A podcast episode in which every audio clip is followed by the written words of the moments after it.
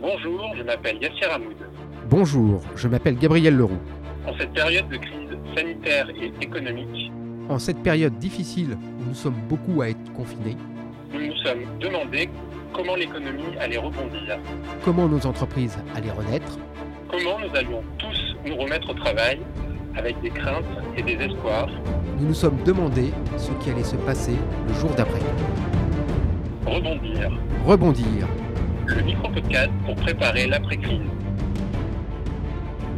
Pour initier cette réflexion, nous nous sommes tournés vers des psychologues, des économistes, des philosophes, des spécialistes du management, de la stratégie, des personnes issues de l'entreprise, et d'autres encore pour de courtes interviews tonifiantes et éclairantes.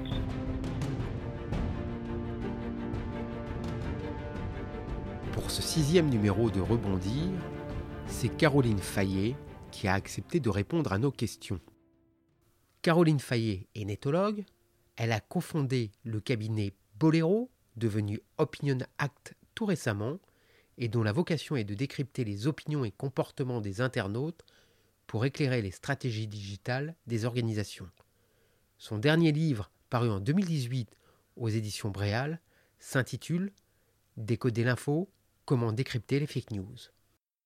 Bonjour Caroline Fayet et merci de nous accorder cet entretien. Dans quelques jours, il va y avoir le déconfinement et la vie devra reprendre son cours, la vie des entreprises également.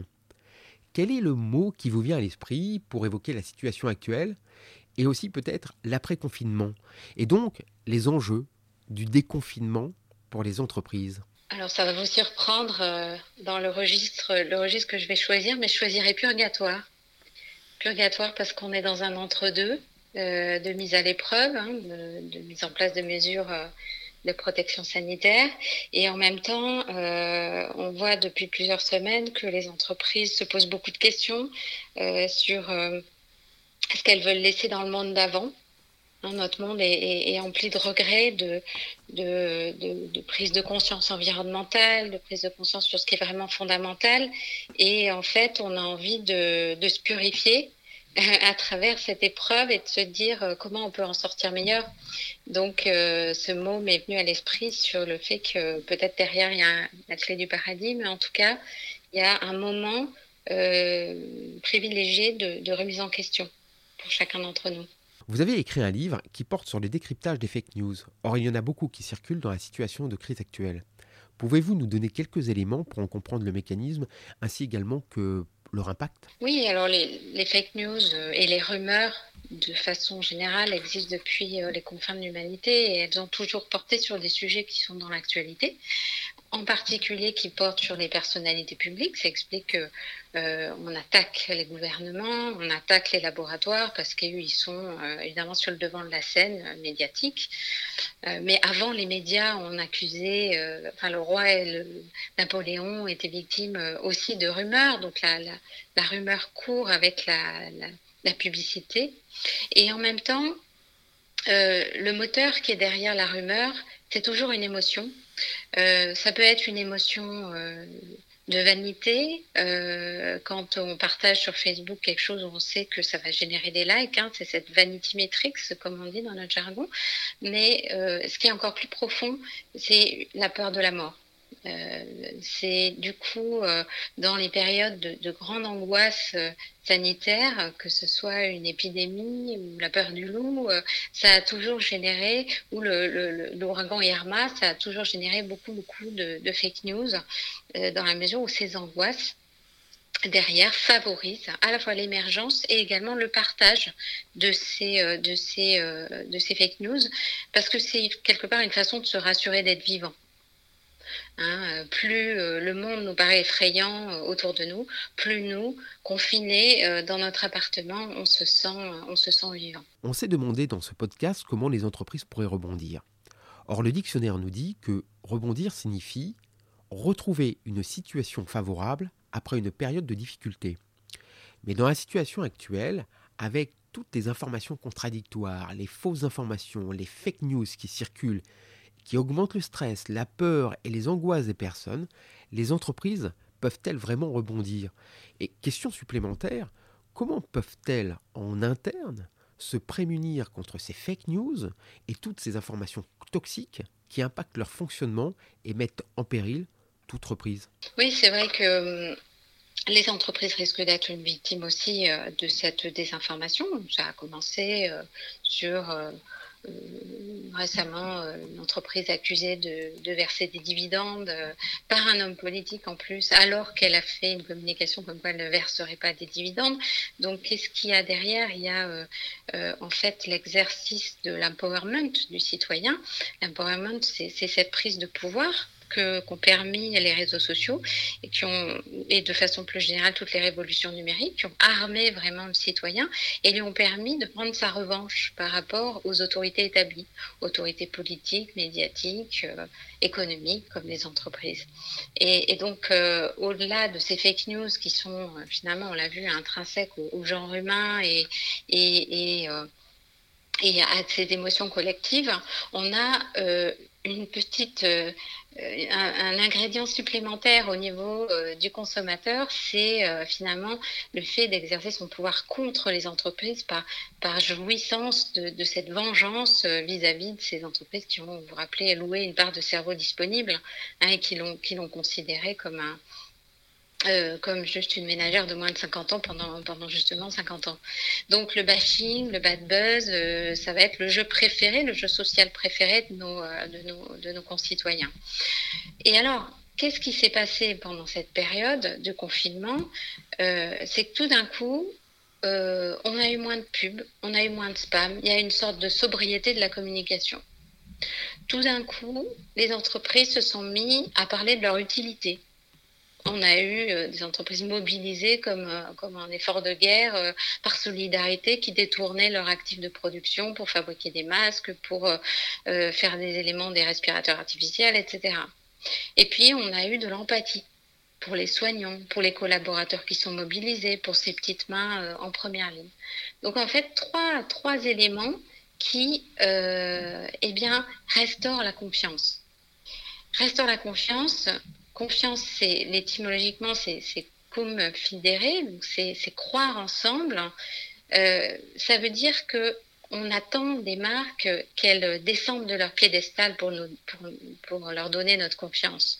On attend qu'elles sortent de cette posture verticale euh, qu'elles adoptent depuis, euh, depuis l'avènement du mass média hein, et qu'elles comprennent qu'on a qu'elles sont désormais dissolues dans un monde liquide euh, complètement fragmenté où justement le citoyen, il a le même pouvoir que, euh, et la même capacité euh, d'expression que l'expert, que la marque, etc.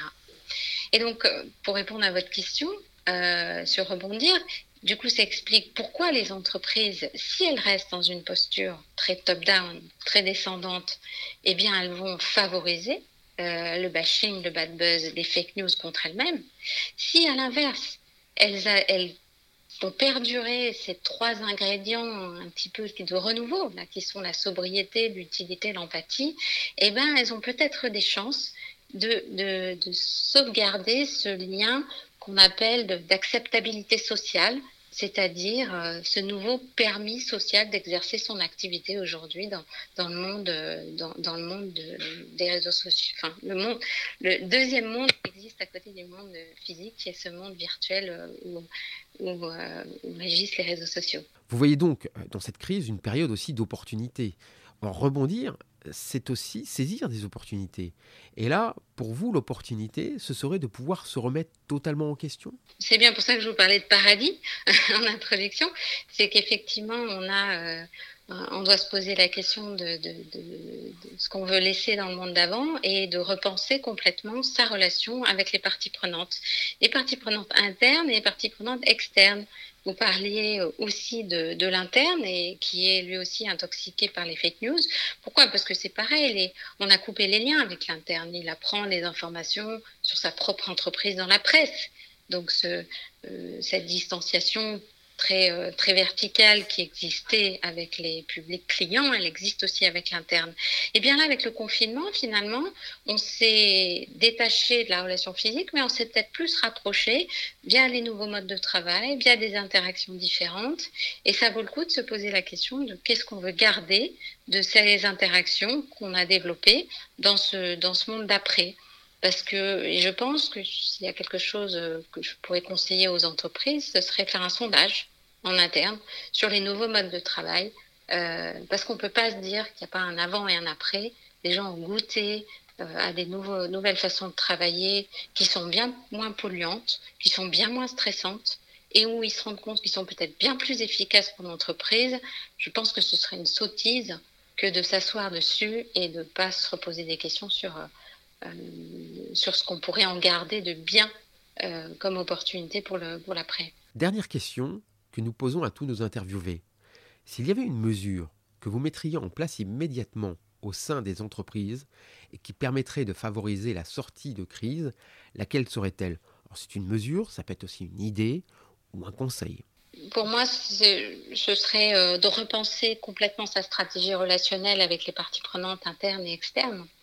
Euh, ça veut dire sondage vis-à-vis de l'interne, euh, mais aussi, euh, bien sûr, se poser la question sur nos clients, comment ils ont évolué dans leurs aspirations vis-à-vis de, bah, cette période. Euh, on parle de relocalisation du Made in France, on parle du circuit court, on parle de, de, nouveaux modes de travail qui vont avoir de gros impacts sur les chaînes de valeur aussi, plus B2B. Mais donc tout cela, euh, la digitalisation, on, voit qu'il y a des verrous entiers, euh, par exemple de l'éducation, du système de soins qu'on n'arrivait pas à digitaliser et qui ont sauté. Euh, les profs se sont mis à l'enseignement à distance, les médecins se sont mis à la téléconsultation.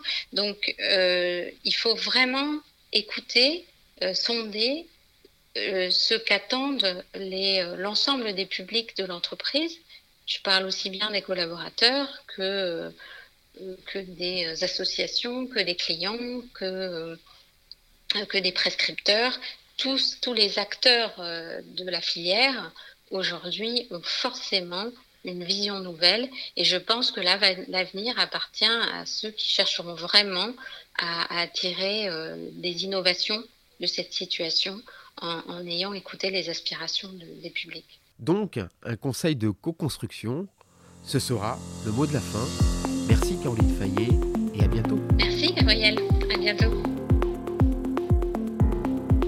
Cette interview a été enregistrée par téléphone. Merci d'avoir écouté Rebondir, le podcast de l'après-crise.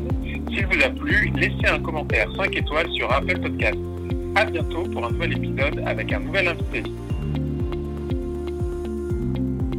Les extraits musicaux sont tirés de The Impossible de Safk et de The Success de Keys of Moon.